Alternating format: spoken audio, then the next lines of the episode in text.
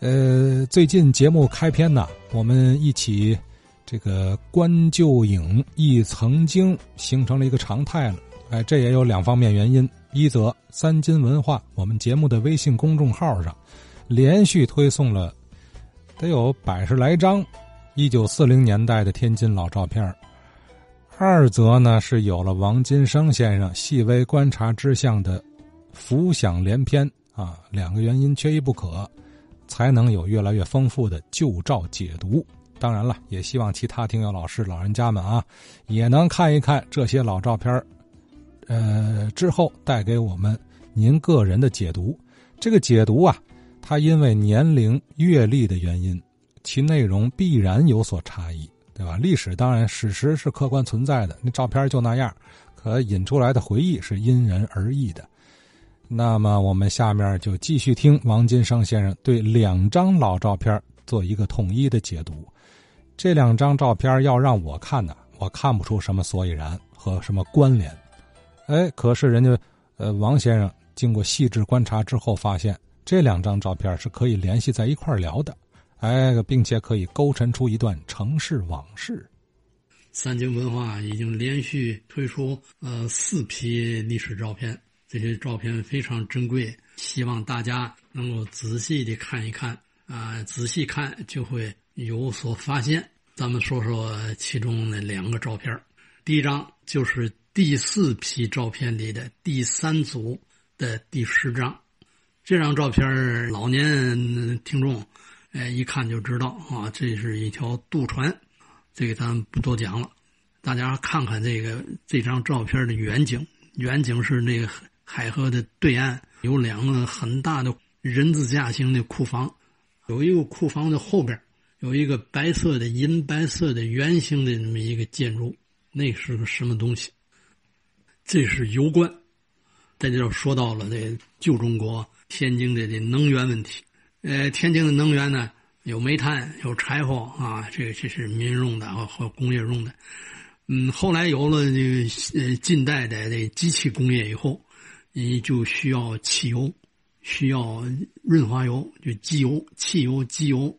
但是中国没有，中国当时实际是有石油的储藏，但是不会勘探，不会开采，也开采出来你也不会炼。呃，这样的这个汽油、机油就完全由这个呃国外进口。当时最主要就是美国的几个石油公司，呃，你比如德士古啊。美孚啊，壳牌啊，什么这些，他们就纷纷在海河的左岸，也就是现在的河东那一带，从东站往下游，建立了油站。油站就是储存、销售这个汽油的。它这机构的最明显的特点就是油罐，有的有三个、五个、好几个大油罐啊，都是银白色的，在河边上。为什么这些油站都建在河边上，而且都建在海河的左岸呢？就是因为铁路在海河的左岸，那时候的油啊，就是用轮船从国外就运来进海河。每一个油站附近都有它的码头，油码头，然后用管子把这个呃船里的油抽到那个油罐里去。油站呢，还有这个专用的的铁路线儿。就把这个油装在那油罐车里头，从车头拉到正线上拉走。也就是说，华北地区当时工业用油，民用也有，民用煤油啊，当时没老百姓点煤油灯了，全得从天津这儿获得。也就是天津是华北地区汽油的集散地。嗯，除了这张照片之外，啊，还有一张直观的反映了这个美国的这石油公司的情况，就是。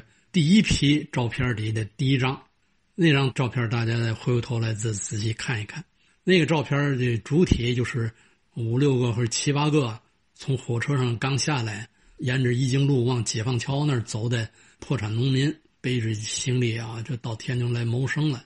啊，他的背景啊，远景那儿就是原来俄租界的俄国工部局。呃，俄国工部局那位置就在一经路，他再往前走就是。东站，一经路跟建国道那个八角那儿，它的斜对面就是呃天津邮政总局。这个建筑当时已经被日本人占用了，他就插着日本国旗。在这张照片的右侧是一个电线杆子。当时天津的电线杆子有一种是木头的，有一种是水泥的，还有就是这种四棱的铁的。大家再仔细看，在那个铁电线杆子前头还立着一个杆子，杆子上头有一个圆盘，圆盘上头好还有灯。那个圆盘是当年那个图案是一个五角星，那五角星上头有一行英国字，T E X A C O。呃，念的就是 Texaco，呃，就是德士古，那是美国一个很著名、很大的一个石油公司。呃，你再看这圆盘的上半弧啊，还有字儿，G A S O L I N E，gasoline 汽油；下半弧也有字儿，M O T O R O I L，就 motor oil，就是呃机油。这个就是德士古的招牌。德士古在哪儿呢？沿着那个海河啊，现在就是大概在东站邮局那块儿，或再往前，还没到这个呃赤峰桥那块儿，那是德士古油站。天津老百姓还有的管叫德士古火油站，那就是说天津的这几大这个油站，从东站起，第一个就是德士古，所以他在那儿立的那么一个招牌。他再往前走，可能还有。呃，通过这个这两张照片啊，我们就直观的看到了，旧中国它没有自己独立的能源系统，汽油、机油，这是现代工业的命脉，这个完全在美帝国主义手里掌握着，所以这个历史照片能给我们很多的启发。哎，我这一边听着王先生讲，我一边倒磨他说这两张照片啊，呃，尤其是。刚说第二张哈，老俄国工部局对过那个四棱的铁的电线杆子上面还有广告，还真是之前没注意。哎，这个王先生观察的细致啊，嗯，有兴趣您可以看看啊，关注三金文化公众号。这个河东区的大油罐啊，老乡们应该都有很深的印象啊，尤其是过去总走那块儿哈，呃，途经沿线，呃，都会记得这些庞然大物。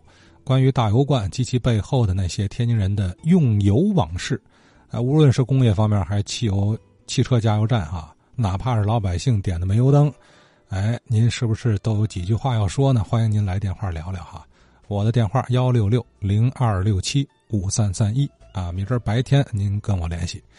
呃，我记得有个小故事，就说早期啊，洋人为了老百姓们使用。这个煤油来替代过去咱们这个蜡烛啊等等传统的照明方式吧，他们啊会先白送啊，甚至包括煤油灯都白给你，外带还付你一桶，呃小桶的煤油，让你尝到了甜头啊，感受到这种新鲜玩意儿的方便和好处，哎，养成了这种生活习惯了，它的市场也就打开了，然后再找你收钱啊，再赚你钱。哎，这个是不是让您想到了现如今移动互联网时代下 那些软件啊？什么打车软件啊，小黄车、小蓝车什么的？呃，这个商业模式角度、营销角度来说，这个套路相仿，是吧？